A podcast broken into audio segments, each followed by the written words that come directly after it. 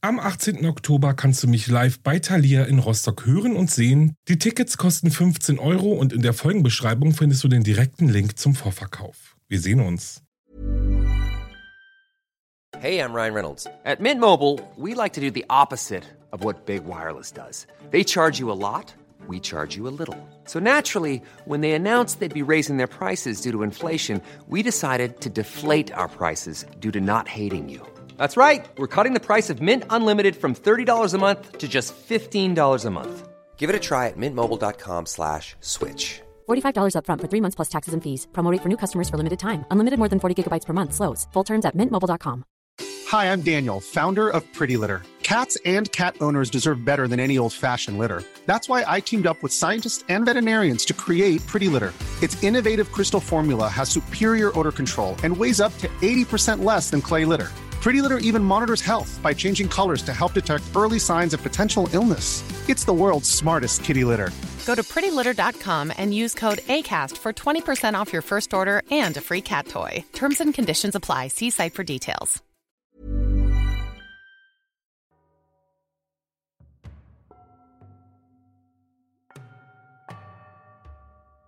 Hallo und willkommen zurück zu Wahre Verbrechen. Ich bin Alex und das ist mein Podcast und das ist eure Crime Time. Hey, ich bin zurück und habe euch dieses Mal einen wirklich schweren Fall mitgebracht, weswegen ich vorab einmal auf die Folgenbeschreibung hinweisen möchte, denn dort findet ihr immer die Triggerwarnungen zu dem jeweiligen Fall. Während ihr also mal nachschaut, lasse ich euch ein großes Dankeschön für all euren Support, eure Bewertungen, Abos, Nachrichten, Empfehlungen, Spenden und, und, und, und, und dafür, dass ihr die Codes einlöst von den Werbepartnern. Ja, vielen Dank, vielen, vielen, vielen Dank. Es ist immer und immer wieder sehr schön für mich, von euch Feedback zu bekommen und zu sehen, wie aktiv ihr wahre Verbrechen und mich unterstützt. Dankeschön. Okay, jetzt aber bewegen wir uns mal in Richtung des heutigen Falls. Es geht nach Cleveland, wo ein geschiedener Mann alleine in dem Haus lebt, in welchem er bis vor wenigen Monaten noch mit seiner Familie zusammenlebte. Nun ist das Haus leer und verlassen. Naja, zumindest scheint es so. Dies ist die wirklich grausame Geschichte von 3910 Tagen in der Hölle auf Erden. Na dann fange ich mal an.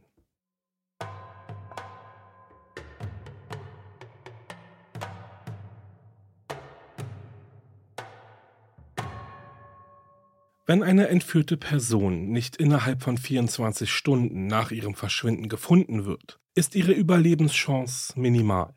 Manchmal gibt es jedoch Ausnahmen von dieser Regel. Georgina de Jesus, Amanda Barry und Michelle Knight überlebten alle die ersten 24 Stunden ihrer Entführungen. Aber sie wurden von ihrem Entführer Ariel Castro ein ganzes Jahrzehnt lang gefangen gehalten. Ariel Castro wurde 1960 als Sohn von Pedro Castro und Lillian Rodriguez geboren. Er wuchs in Puerto Rico auf, doch nach der Scheidung seiner Eltern zogen Castro und seine drei Geschwister mit ihrer Mutter Lillian in die USA. Nach einem kurzen Aufenthalt in Pennsylvania zogen sie erneut um. Diesmal nach Ohio, wo sie familiäre Verbindungen und Unterstützung hatten. Mit der Zeit bekamen seine Eltern weitere Kinder, bis Castro insgesamt neun leibliche und Halbgeschwister hatte. In Castros Kindheit schien es keine dieser roten Fahnen zu geben, die bei Menschen, die zu Gewaltverbrechern heranwachsen, häufig zu beobachten sind. 1979 schloss er die Highschool erfolgreich ab und kurz darauf zog seine Familie erneut um.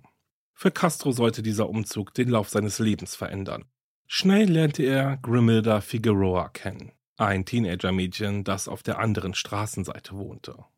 Castro war sofort in Grimilda vernarrt und das Gefühl beruhte auf Gegenseitigkeit. Die beiden begannen eine Beziehung, die dazu führte, dass sie beschlossen, aus dem Haus ihrer Eltern auszuziehen und in ein eigenes Haus zu ziehen. Das zweistöckige Haus mit vier Schlafzimmern in der Seymour Avenue war wie ein Neuanfang für das Paar und Grimilda freute sich darauf, endlich mit ihrem Freund zusammenzuleben. Doch kaum waren sie zusammengezogen, begann sich Carlos Verhalten zu ändern. Ohne ihre Familie in der Nähe begann Castro Grimilda körperlich zu misshandeln. Er schlug sie regelmäßig so heftig, dass er ihr mehrfach die Knochen brach, was zu Brüchen des Brustkorbs, der Nase und der Arme führte. Einmal warf er Grimilda aggressiv eine Treppe hinunter, wodurch sie einen Schädelbruch erlitt. Die schlimmste Verletzung war jedoch kein Bruch, sondern ein Blutgerinnsel, das sich nach diesen Schlägen in Grimildas Gehirn bildete. Das Blutgerinnsel führte dazu, dass Grumilda einen inoperablen Hirntumor entwickelte, der tragischerweise einige Jahre später zu ihrem Tod führte. Castro wurde 1993 verhaftet und wegen seiner Behandlung von Grimilda wegen häuslicher Gewalt angeklagt. Aber er stand nie vor der Grand Jury. Zwei Jahre später, im Jahr 1996, hatte Grimilda endgültig genug. Zu diesem Zeitpunkt hatte das Paar vier gemeinsame biologische Kinder. Grimilda erwirkte erfolgreich das Sorgerecht für all ihre Kinder und zog für immer aus dem Haus in der Seymour Avenue aus. Während des Umzugs benötigte Grimilda Polizeischutz, was dazu führte, dass Castro festgenommen wurde. Auch hier wurde keine Anklage gegen ihn erhoben. Und der Auszug von Grimilda hielt Castro nicht davon ab, zu versuchen, sie zu kontrollieren und zu missbrauchen, einschließlich der mehrfachen Entführung ihrer Kinder. Trotz seiner gewalttätigen Handlungen, Verhaftungen und der Entführung seiner Kinder hatte Castro eine feste Anstellung beim Cleveland Metropolitan School District als Schulbusfahrer, wo er täglich für das Wohlergehen kleiner Kinder verantwortlich war. Seine Leistung als Busfahrer war nicht unproblematisch. In der Tat war er häufig fahrlässig, machte unsichere Fahrmanöver mit Kindern an Bord des Busses, ließ Kinder unbeaufsichtigt im Bus zurück, während er zum Mittag aß oder nach Hause ging, um ein Nickerchen zu machen und nahm den Bus sogar für Fahrten, um seine eigenen Lebensmittel einzukaufen.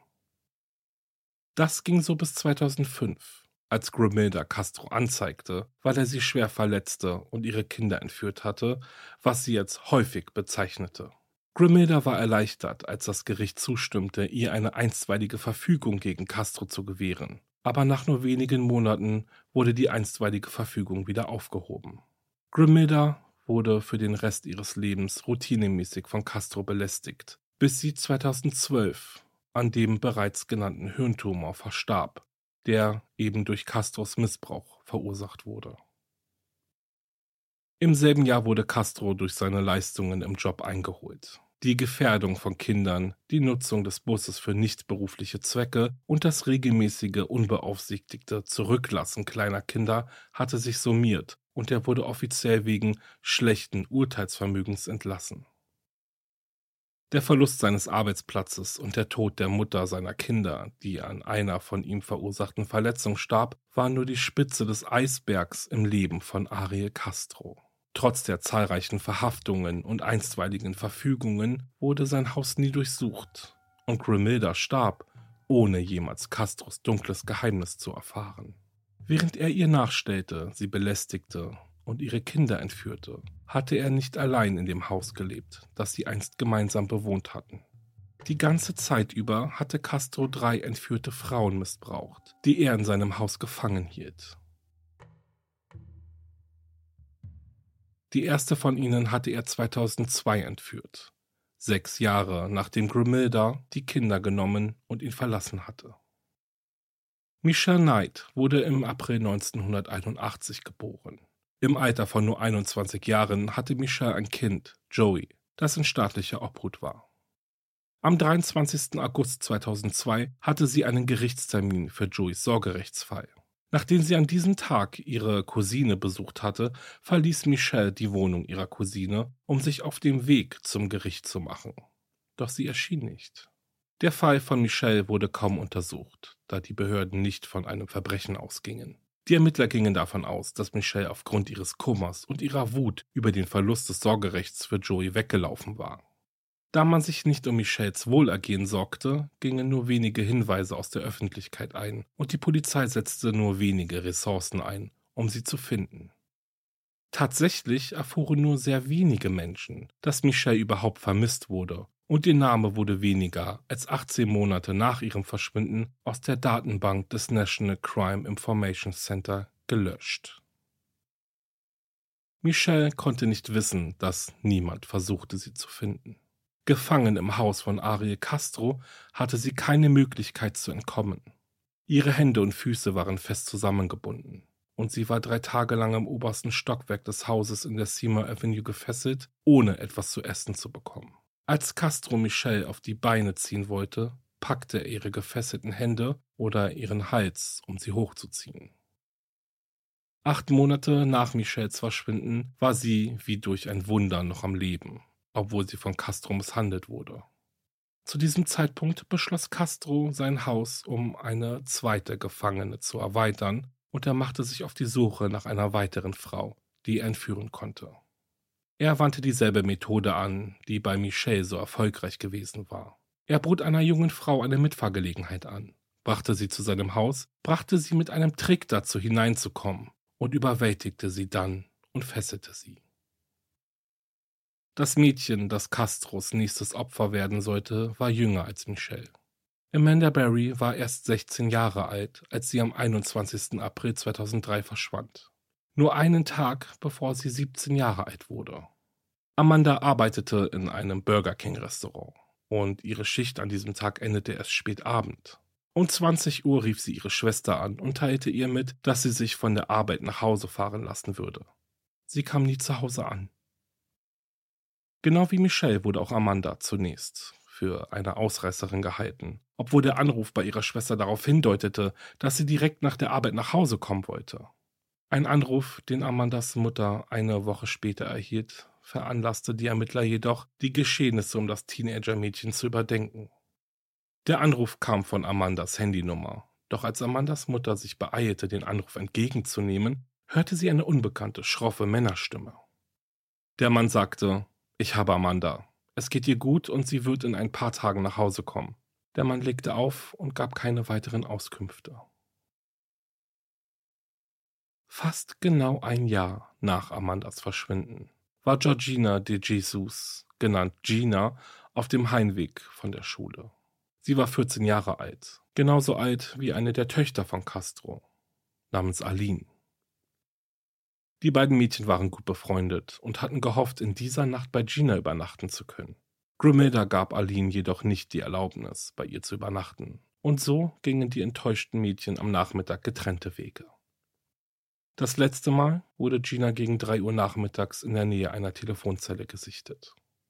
Für Ginas Entführung gab es keine Zeugen und trotz ihres jungen Alters wurde trotz der Panik ihrer Familie nie ein Amber-Alarm ausgelöst.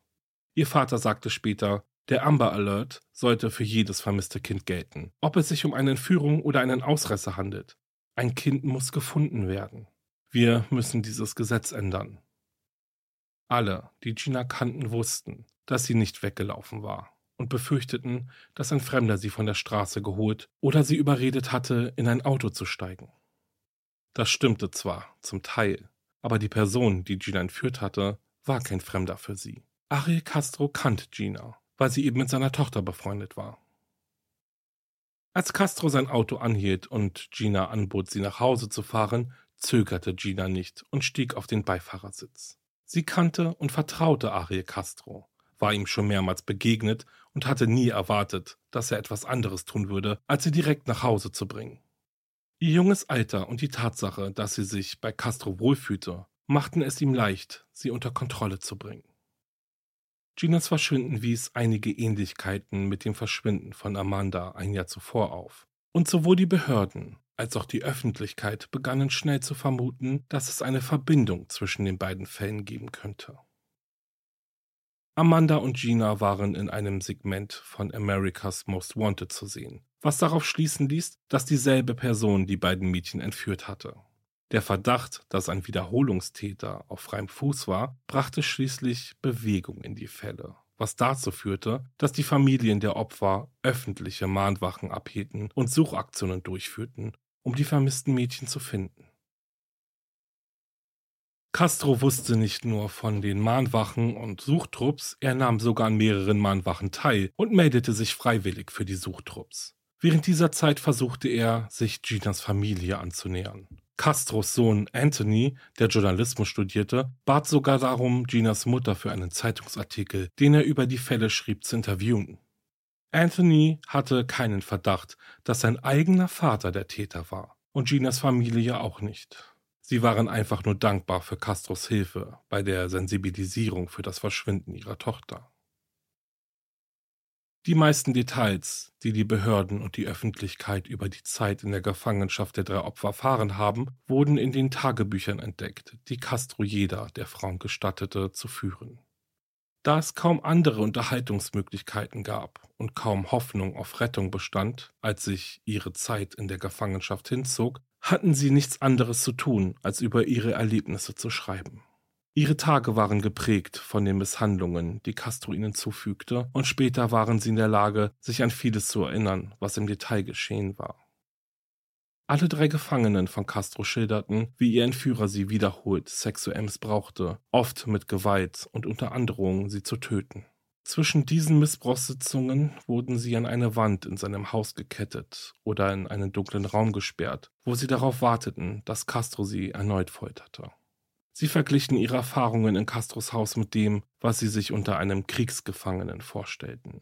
Wie Tiere behandelt zu werden und ständig darüber nachzudenken, wie sie sich befreien könnten. Die drei Frauen überlebten die Tage, aber ihr körperlicher Zustand wurde immer schlechter. Sie bekamen jeweils nur einmal am Tag zu essen, durften sich, wenn sie Glück hatten, zweimal in der Woche waschen und erleichterten sich in Plastiktoiletten, die Castro oft nicht leerte.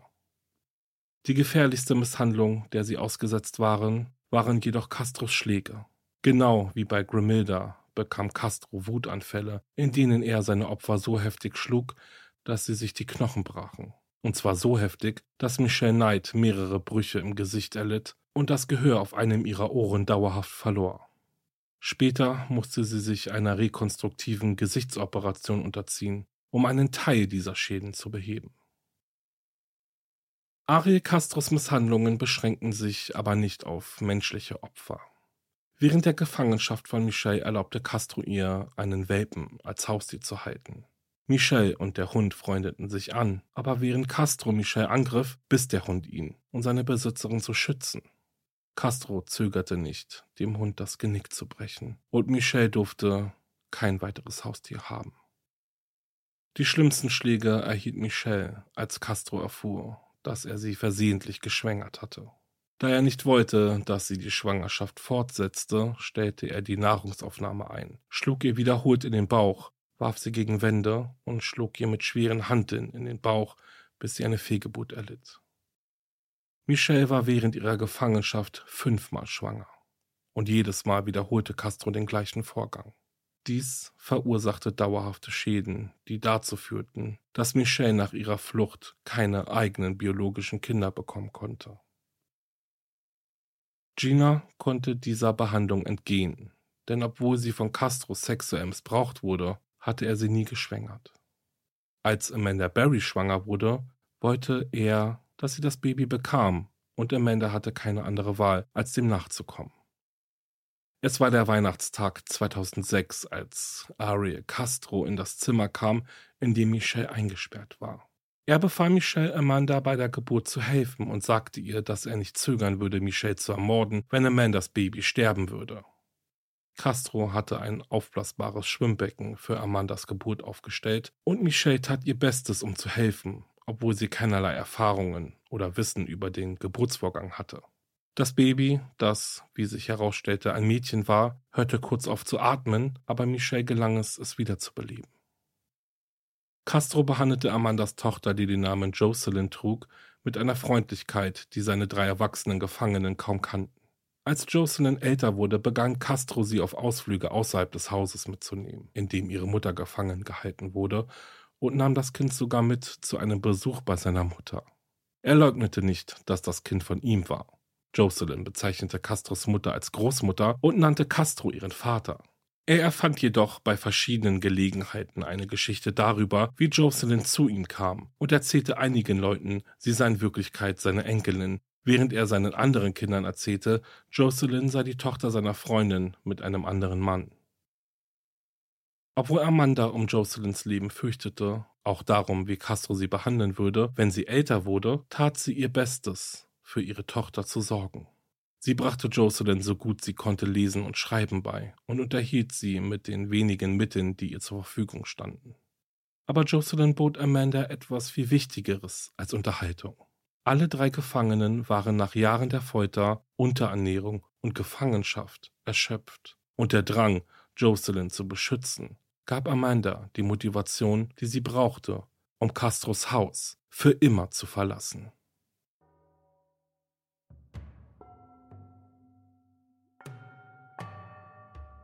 Eines der verheerendsten Erlebnisse während der Gefangenschaft der drei Frauen war das Wissen, dass Hilfe nur wenige Meter entfernt war, in Form von Castros Nachbarn. Aber egal wie sehr sie sich bemühten, er fing jeden Versuch ab, mit den Nachbarn zu kommunizieren. Fluchtversuche waren für die Gefangene nichts Neues. Manchmal hatte Castro eine Gefangene getestet, indem er Fenster oder Türen des Hauses unverschlossen ließ, um zu sehen, ob sie versuchen würden zu fliehen.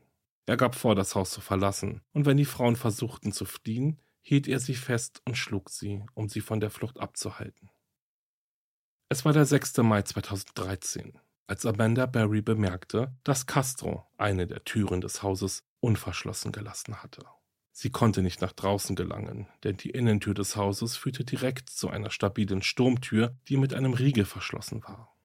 Amanda erwog, die Sturmtür aufzubrechen, um zu fliehen. Aber nach Castros Tests in der Vergangenheit glaubte sie, dass er die Tür absichtlich unverschlossen gelassen hatte und sie bald abfangen würde.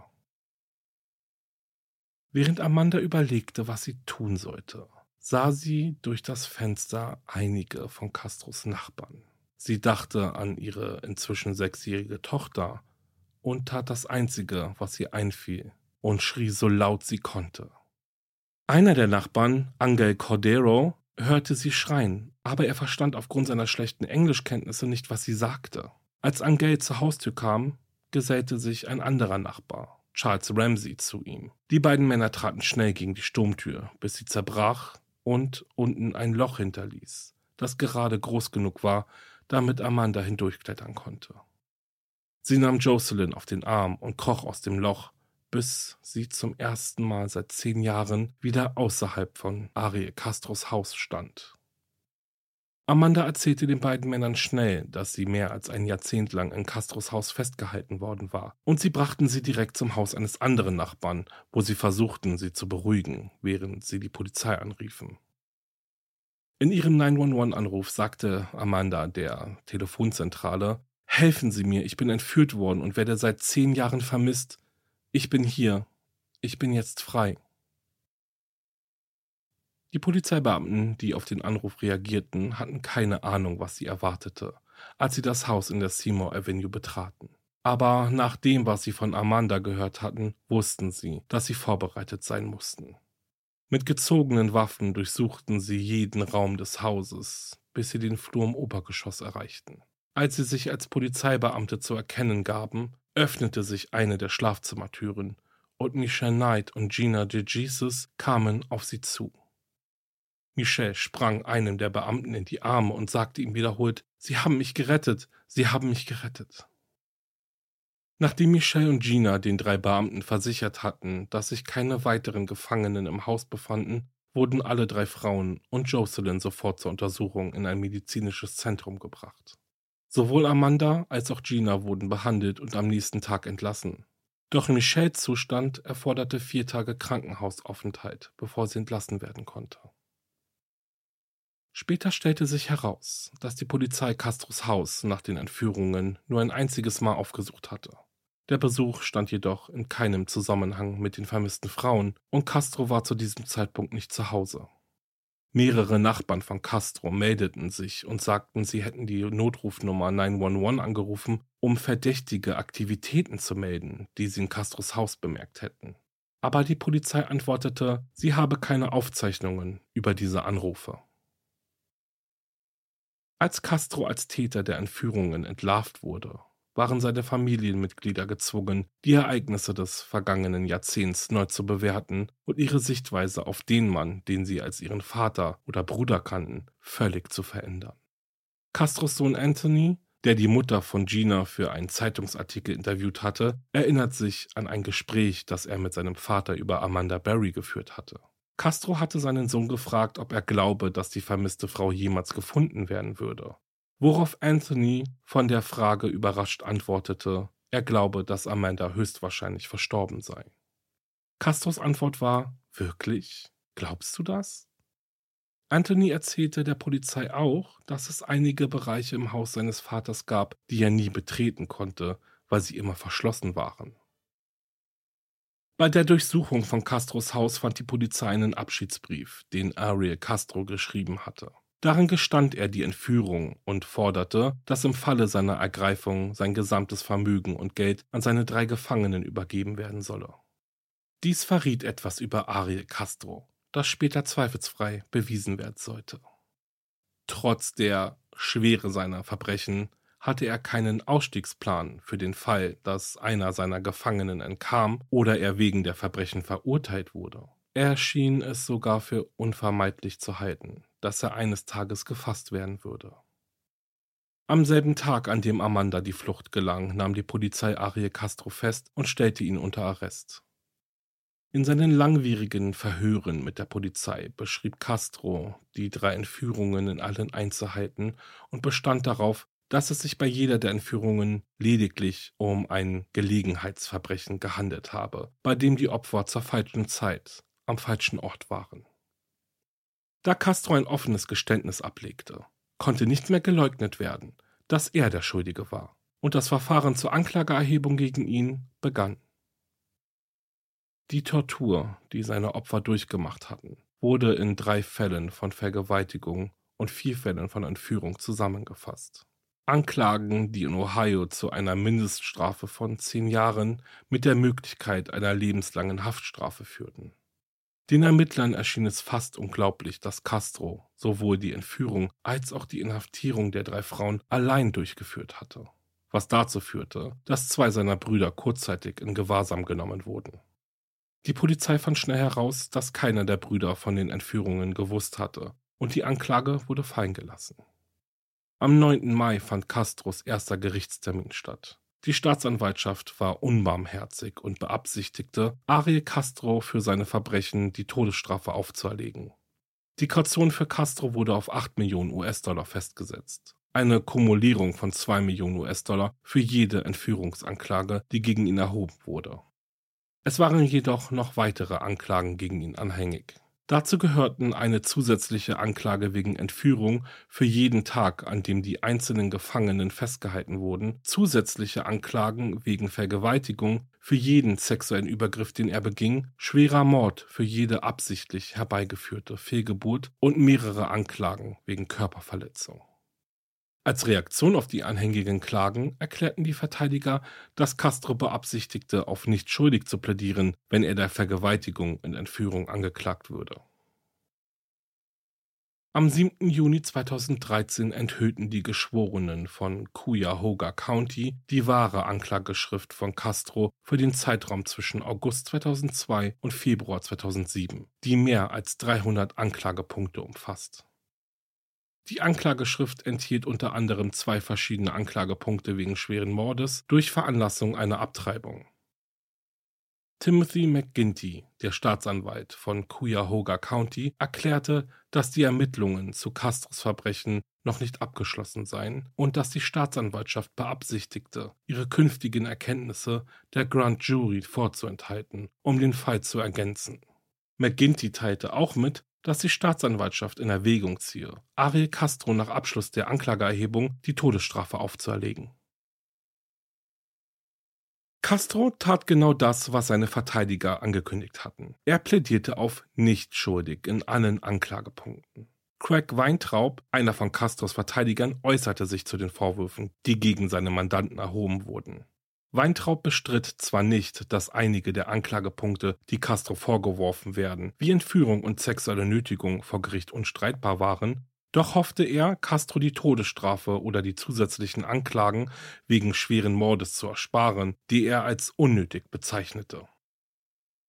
Weintraub fügte hinzu, dass die Verteidigung sehr empfindlich auf die emotionale Belastung und die Auswirkungen reagierte, die ein Prozess auf die Frauen, ihre Familien und diese Gemeinde haben würde. Danach wurde klar, dass Castro tatsächlich vor Gericht stehen würde, nachdem er Anfang Juli als zurechnungsfähig eingestuft wurde. Kurz nachdem Ariel Castro für verhandlungsfähig befunden worden war, reichte die Grand Jury die eigentliche Anklageschrift ein, die sich auf die restliche Zeit der Gefangenschaft der drei Frauen bezog. Das heißt, bis zu dem Tag ihrer Rettung. Die erweiterte Anklageschrift, die am 12. Juli eingereicht wurde, enthielt noch mehr Anklagepunkte als die vorherige. Die Gesamtzahl der Anklagepunkte gegen Ariel Castro belief sich nun auf 977. Neben den rund 500 Anklagepunkten wegen Entführung und der gleichen Anzahl von Vergewaltigungsvorwürfen wurde Castro auch wegen mehrfacher Gefährdung von Kindern, Besitz von kriminellem Werkzeug, schwerer Körperverletzung, grober sexueller Nötigung und schwerem Mord angeklagt. Fünf Tage später plädierte Castro erneut auf, nicht schuldig in Bezug auf die Anklageschrift. Sollte Castro wegen all dieser Anklagepunkte verurteilt werden, drohte ihm die Todesstrafe, die durch eine tödliche Injektion vollstreckt werden würde. Am 26. Juli entschied sich Castro einen ihm angebotenen Vergleich anzunehmen. Die Abmachung würde es ihm ermöglichen, die Todesstrafe zu vermeiden und stattdessen eine lebenslange Haftstrafe ohne die Möglichkeit der Bewährung anzutreten. Castro musste sich in 937 der insgesamt 977 Anklagepunkte schuldig bekennen, das Haus in der Seymour Avenue zum Abriss freigeben und auf das Recht verzichten, Berufung gegen sein Urteil einzulegen oder von dem begangenen Verbrechen zu profitieren. Das Urteil war unumstößlich. Ariel Castro würde zwar nicht hingerichtet werden, aber zu den lebenslangen Haftstrafen, die ihm drohten, kamen 1000 Jahre Gefängnis hinzu. Richter Michael Russo vom Cuyahoga County Common Pleas Court sah Castro direkt an und fragte ihn streng: Sie werden nicht freikommen. Ist das klar? Castro antwortete: Das ist mir klar, Euer Ehren, bevor er versuchte, die Sympathie des Richters zu gewinnen, indem er auf seine sexuellen Probleme und seine Pornografiesucht hinwies. Russo unterbrach jedoch Castros Versuche und teilte ihm lediglich mit, dass er diese Themen bei seiner Verurteilungsanhörung im August besprechen könne. Für Amanda Berry, Gina DeJesus und Michelle Knight war die Nachricht, dass ihr Peiniger das Gefängnis nie wieder verlassen würde, eine Erleichterung. Die Rechtsvertreter der drei Frauen reagierten auf die Einigung mit einer öffentlichen Erklärung, in der es hieß, Sie sind mit dieser Lösung des Falles zufrieden und freuen sich darauf, dass dieses Gerichtsverfahren in naher Zukunft zu einem endgültigen Abschluss gebracht werden kann. Nachdem sie ein Jahrzehnt lang unter Ari Castros Herrschaft gelebt hatten, waren alle drei Opfer bereit, mit ihrem Leben weiterzumachen und mit dem langsamen Prozess der Heilung von der Tortur zu beginnen. Bei der Anhörung zur Verurteilung von Castro die am 1. August stattfand, sprach er fast 20 Minuten lang zum Gerichtssaal. Es hatte den Anschein, dass er erneut versuchte, beim Gericht eine Art von Sympathie zu wecken, indem er sagte, dass er kein Monster sei und darauf bestand, dass er in der Tat ein guter Mensch sei. Er erklärte dem Gericht, dass er seine Opfer nie gequält habe und bestand darauf, dass die meisten sexuellen Begegnungen zwischen ihm und seinen Opfern einvernehmlich gewesen waren. Er schob die Schuld an seinen Verbrechen teilweise auf seine Pornosucht, die er nach eigenen Angaben seit seiner Kindheit hatte, gab aber auch seinen Opfern einen Teil der Schuld. Castro war der Meinung, dass die Entscheidung, mit einem Fremden in ein Fahrzeug zu steigen, seine Opfer mitschuldig machte. Ebenso wie der Enthüllung, dass er entdeckt hatte, dass sie keine Jungfrauen mehr waren, während er jede der Frauen zum ersten Mal sexuell missbrauchte. Nachdem er seine Opfer für ihre eigene Entführung und die anschließenden sexuellen Übergriffe verantwortlich gemacht hatte, ging Castro dazu über, das FBI selbst dafür verantwortlich zu machen, dass die Frauen nicht früher gerettet wurden. In einer bizarren Aussage sagte Ariel Castro dem Gericht, ich hoffe, Sie können mir in Ihrem Herzen verzeihen, denn wir hatten eine Menge Harmonie in diesem Haus. Amanda Berry und Gina De Jesus sprachen nicht vor dem Richter, sondern ließen stattdessen Familienmitglieder sprechen. Ihre Familien erzählten dem Gericht von dem Leid, das die Opfer erfahren hatten und dem Schaden, den Ariel Castro jeder der Frauen zugefügt hatte. Michelle Knight trat selbst in den Zeugenstand und sah Castro an, während sie direkt zu ihm sprach. Sie sagte, Sie haben mir elf Jahre meines Lebens genommen. Ich habe elf Jahre in der Hölle verbracht. Jetzt fängt deine Hölle erst an. Ich werde alles, was geschehen ist, überwinden. Aber du wirst die Hölle auf ewig erleben. Ich werde weiterleben, du wirst jeden Tag ein wenig sterben, wenn du an die elf Jahre der Grausamkeiten denkst, die du uns angetan hast. Ich kann dir verzeihen, aber ich werde nie vergessen. Ariel Castro hat das versprochene Urteil erhalten. 1000 Jahre Gefängnis mit weiteren lebenslangen Haftstrafen und ohne die Möglichkeit einer Bewährung zu irgendeinem Zeitpunkt während seiner Haft. Castro musste nicht nur das Haus in der Seymour Avenue und sein gesamtes verbleibendes Vermögen an die Regierung abtreten, sondern erhielt auch eine zusätzliche Geldstrafe von 100.000 US-Dollar. Es schien, als hätte Michelle mit ihrer Aussage recht gehabt, als sie Castro sagte, dass seine Hölle gerade erst anfängt. Nur einen Monat nach Beginn seiner Haftstrafe wurde Castro tot in seiner Zelle aufgefunden, mit einem Bettlaken am Hals aufgehängt. Das Personal versuchte ihn wiederzubeleben, konnte ihn aber nicht mehr zurückholen. Castro wurde umgehend in das Ohio State University Wexner Medical Center gebracht und am Abend des 3. September offiziell für tot erklärt. Die Autopsie ergab, dass die Todesursache Selbstmord durch Erhängen war und sein Körper wurde kurz darauf eingeäschert. Zum Zeitpunkt von Ariel Castros Tod wurde er alle halbe Stunde vom Personal überprüft, obwohl er nie auf Selbstmordwache war. Im Oktober 2013 schlug das Ohio Department of Rehabilitation and Correction in einem Bericht vor, dass Castros tatsächliche Todesursache eine autoerotische Erstickung und nicht Selbstmord durch Erhängen war. Und dass die Berichte des Gefängnispersonals über Castro in den Stunden vor seinem Tod gefälscht worden waren. Diese Theorie wurde jedoch schnell verworfen und der Gerichtsmediziner blieb dabei, dass die Todesursache Selbstmord war. Am 3. Dezember wurde der Bericht des Gutachters über den Tod von Castro veröffentlicht. Der Bericht kam zu dem Schluss, dass alle in Castros Zelle gefundenen Indizien darauf hindeuteten, dass er suizidgefährdet war und den Entschluss gefasst hatte, sich das Leben zu nehmen. Einschließlich einer schreinartigen Anordnung von Familienbildern und einer Bibel in seiner Zelle und der Realität des Rest seines Lebens im Gefängnis zu verbringen, während er ständig Schikanen ausgesetzt ist. Nach dem Tod von Ariel Castro begannen seine drei Opfer ihr Leben neu zu ordnen. Es wurde ein Bankkonto mit der Bezeichnung Cleveland County Fund eingerichtet, um Amanda, Michelle und Gina bei der Eingewöhnung in die Freiheit zu unterstützen, und es kamen mehr als eine Million Dollar zusammen. Kurz bevor Amanda von Castro entführt wurde, hatte ihr Großvater ihr versprochen, dass er ihr einen Oldtimer schenken würde, einen Chevrolet Monte Carlo. Selbst als es in Amandas Fall nicht mehr weiterzugehen schien, gab ihr Großvater die Hoffnung nie auf, dass sie noch am Leben war. Und er bewahrte den Chevrolet immer noch in der Garage auf, als Amanda aus Castros Haus entkam. Wie versprochen übergab er Amanda das Auto und mehrere örtliche Autowerkstätten boten an, das Fahrzeug kostenlos zu restaurieren. Amanda moderierte auch einige Vermissten-Sendungen im Fernsehen in Cleveland um Familien dabei zu helfen, vermisste Angehörige wiederzufinden. Gina begann sich ehrenamtlich beim Amber Alert Komitee zu engagieren, um Familien von vermissten Kindern zu helfen, und sowohl sie als auch Amanda erhielten ein Ehren-Highschool-Diplom. Michelle Knight änderte rechtlich ihren Namen, um nicht erkannt zu werden, gab aber ein Jahr nach dem Ende ihrer Tortur ein Interview mit einer Zeitschrift. In dem Interview verriet sie, dass ihr Sohn Joey adoptiert worden war, während sie vermisst wurde. Dass sie aber erst wieder mit ihm Kontakt aufnehmen wollte, wenn er erwachsen war, damit er nicht das Trauma dessen, was sie durchgemacht hatte, miterleben musste. Ihre Pläne für die Zukunft waren einfach. Sich verlieben, heiraten, ein Restaurant öffnen und Kinder adoptieren. Sie verriet auch, dass sie den Kontakt zu Gina und Amanda aufrechterhalten wolle, dass sie sich aber erst einmal selbst heilen müsse, bevor sie das tue.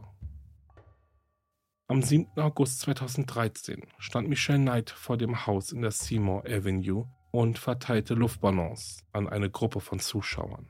Sie erklärte ihnen, dass jeder der gelben Ballons für ein verschwundenes Kind steht.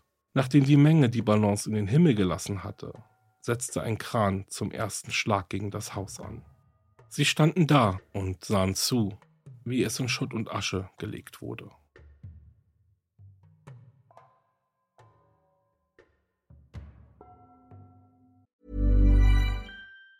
Ever catch yourself eating the same flavorless dinner three days in a row? Dreaming of something better? Well, HelloFresh is your guilt-free dream come true, baby. It's me, Kiki Palmer. Let's wake up those taste buds with hot, juicy pecan-crusted chicken or garlic butter shrimp scampi. Mm. Hello Fresh.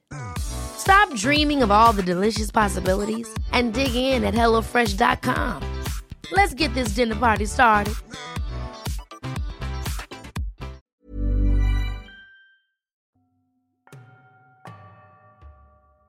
Und das war's mit diesem sehr erschütternden Fall, wie ich finde. Ja, wo soll ich anfangen? Knappe elf Jahre waren Amanda Berry, Michelle Knight und Gina De Jesus die Gefangenen von Ariel Castro, welcher sie auf die schlimmste Art und Weise misshandelte. Mittlerweile ist die Befreiung der drei jungen Frauen ja knapp zehn Jahre her und sie haben weitestgehend versucht, wieder in ein normales Leben zu finden. Wie, das habe ich euch ja schon grob in der Folge erzählt. Über die Jahre sind sie zu Aktivistinnen geworden, die dabei geholfen haben, Entführungsopfer zu finden und auch, naja, ich sage mal, dem ein oder anderen präventiven Leitfaden für potenzielle Opfer, Familien und auch für die Polizei haben sie gearbeitet. Amanda Berry und Gina de Jesus haben über ihre Erlebnisse ein Buch geschrieben und berichten in diesem, wie es ihnen in ihrer persönlichen Hölle ergangen ist. Das Buch heißt Hope, gefangen und missbraucht und ich packe euch einen direkten Link in die Folgenbeschreibung. Schaut da gerne mal vorbei. Amanda und Gina erzählen in dem Buch unter anderem darüber, wie sie die meiste Zeit isoliert von den anderen Gefangenen angekettet und hungernd in einem dunklen Raum verbracht haben und wie ihnen schlussendlich die Flucht gelang. Michelle Knight, das erste Opfer von Ariel Castro, hat einige Zeit gebraucht, um sich mit dem Geschehenen auseinanderzusetzen. Auch sie hat aber mittlerweile ein Buch veröffentlicht, welches die Unzerbrechliche heißt und auch hierzu findet ihr einen Link in der Folgenbeschreibung. In dem Buch von Michelle geht es unter anderem darum, oder da geht sie unter anderem auf die Tatsache ein, die ich persönlich auch sehr krass finde, denn wie ich euch ja in dem Fall schon erzählt habe, wurde nach dem Verschwinden von Michelle nicht wirklich nach ihr gesucht. Und es wurden sogar ihre Daten aus der vermissten Datenbank gelöscht. All dies, weil die Ermittler damals stark davon ausgingen, dass sie aufgrund dessen, dass sie das Sorgerecht für ihren Sohn verloren hat, abgehauen ist. Nachdem ein Jahr später Amanda Berry und das Jahr darauf Gina de Jesus zu weiteren Opfern von Ariel Castro geworden sind, wurden diese beiden vermissten Fälle unter anderem in Unsolved Mysteries behandelt. Über Michelles Verschwinden aber wurde kein Wort verloren. Und genau diesen Umstand ließ Ariel Castro sie wissen. Er redete ihr ein, dass es niemanden auf der Welt gibt oder gab, der nach ihr suchte. Und das ist schon wirklich sehr heftig. Michels Sohn war ja zum Zeitpunkt ihrer Entführung drei Jahre alt. Zum Zeitpunkt von Michels Flucht wusste der Junge nicht, wer seine biologische Mutter war. Seine Adoptiveltern aber standen immer im engen Kontakt mit Michelle und haben ihr Bilder und Videos geschickt und ja eben regelmäßige Updates über das Älterwerden und generell das Leben ihres Sohnes mitgeteilt. Inwieweit Michelle jetzt, also heute, Kontakt zu ihrem Sohn hat, ist nicht bekannt. Ich habe nachgesucht, aber ja, es gibt so einige Blog-Einträge, aber irgendwie nichts wirklich Handfestes über ihr Leben. Nun hat sie aber ja auch ihren Namen geändert. Vielleicht liegt es auch daran, dass man da jetzt nicht wirklich mehr Informationen findet.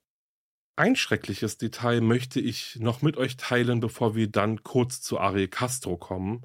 Dieser hatte nämlich hart daran gearbeitet, die drei jungen Frauen gegeneinander aufzuhetzen, während sie in seiner Gefangenschaft waren, also alle im selben Boot saßen.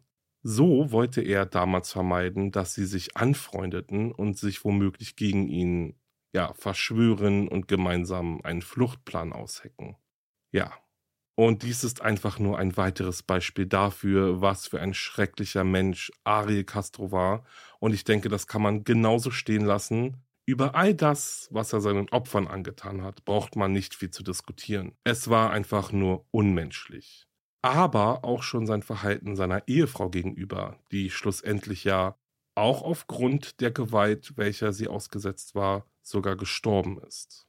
Wieso die Polizei Ariel Castro nicht schon früher wegen der häuslichen Gewalt und auch der Entführung seiner Kinder, was es ja nun schlussendlich war, da er ja das Sorgerecht nicht hatte, eben ja nicht schon früher festgenommen hat. Das ist eine Frage, die sich viele im Nachhinein gestellt haben.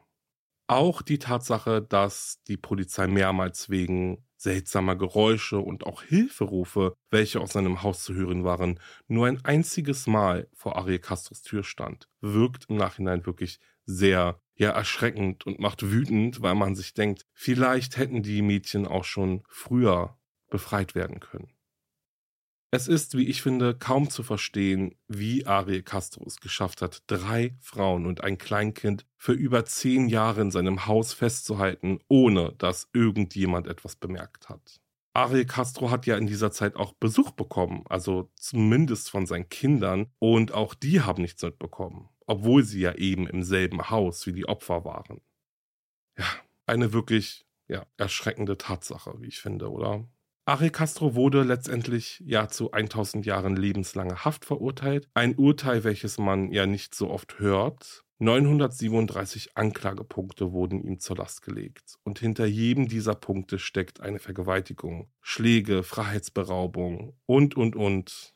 Ja, und dazu muss ich sagen, dass die Tatsache, dass jede einzelne Tat verurteilt wurde, sich in diesem Fall schon sehr nach oder eher nach Gerechtigkeit anfühlt. Ariel Castro hat seine Opfer, wie er schon gesagt, über zehn Jahre in Gefangenschaft gehalten. Er selbst hat es nicht einmal einen ganzen Monat im Gefängnis ausgehalten, bis er sich letztendlich suizidierte. Er hatte keine Aussicht darauf, jemals wieder aus dem Gefängnis entlassen zu werden. Das hatten seine Opfer aber während ihrer Gefangenschaft auch nicht. Und dazu kommt, dass seine Opfer zu grausamen Bedingungen überleben mussten. Ariel Castro aber wurde weder gefesselt noch hungernd in einen dunklen Raum gesperrt, geschlagen und misshandelt. Puh, okay. Das waren meine Gedanken zu diesem wirklich schrecklichen Verbrechen, bei welchem die Opfer zum Glück überlebt haben. Ich bin aber sehr gespannt, was ihr über den Fall denkt. Deswegen schreibt mir gerne oder kommentiert unter dem entsprechenden Post auf Instagram. So können wir dann zusammen über den Fall diskutieren. So, ja.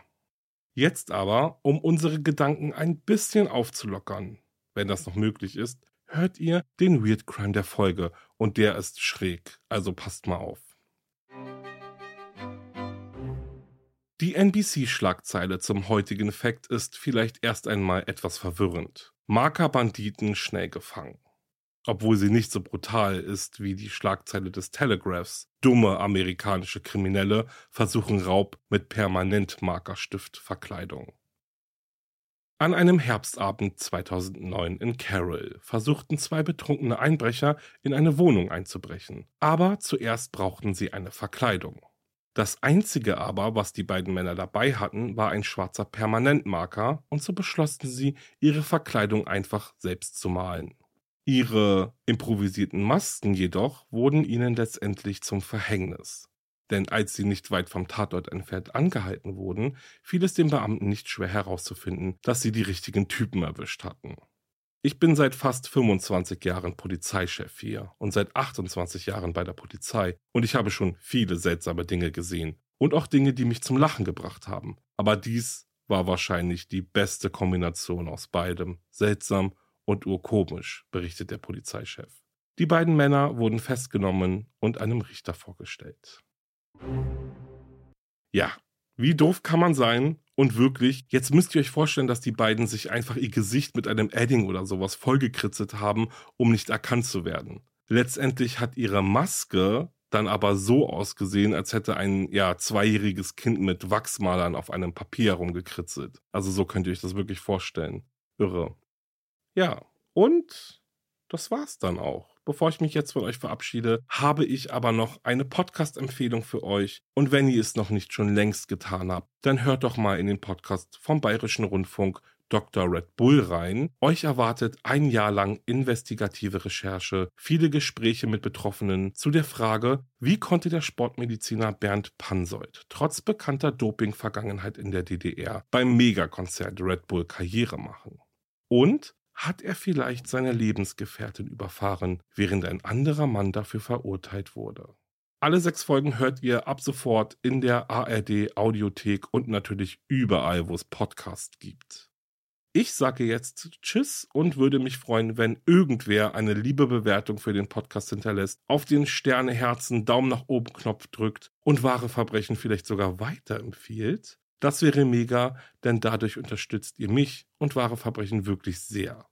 Danke, danke dafür. Schaut auch gerne auf meinem Instagram-Profil vorbei, lasst ein Abo da und ein paar Herzen und schaut in die Folgenbeschreibung, denn da findet ihr meinen Linktree mit zum Beispiel allen Rabattcodes, die gerade laufen und auch die Links zu den genannten Büchern und der Doku zum heutigen Fall. Ich freue mich auf die nächste Folge mit euch. Bis dahin, bleibt sicher. Ciao.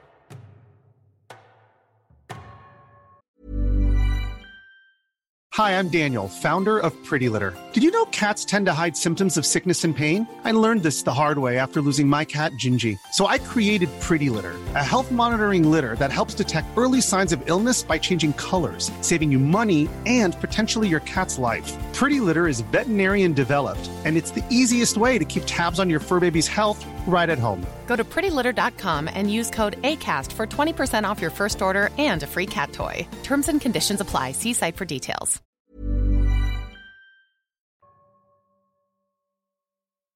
Höre jetzt die vierte und alle anderen Staffeln meines True Crime Podcasts Steig nicht ein, exklusiv auf Podimo. Alle Infos findest du in der Folgenbeschreibung.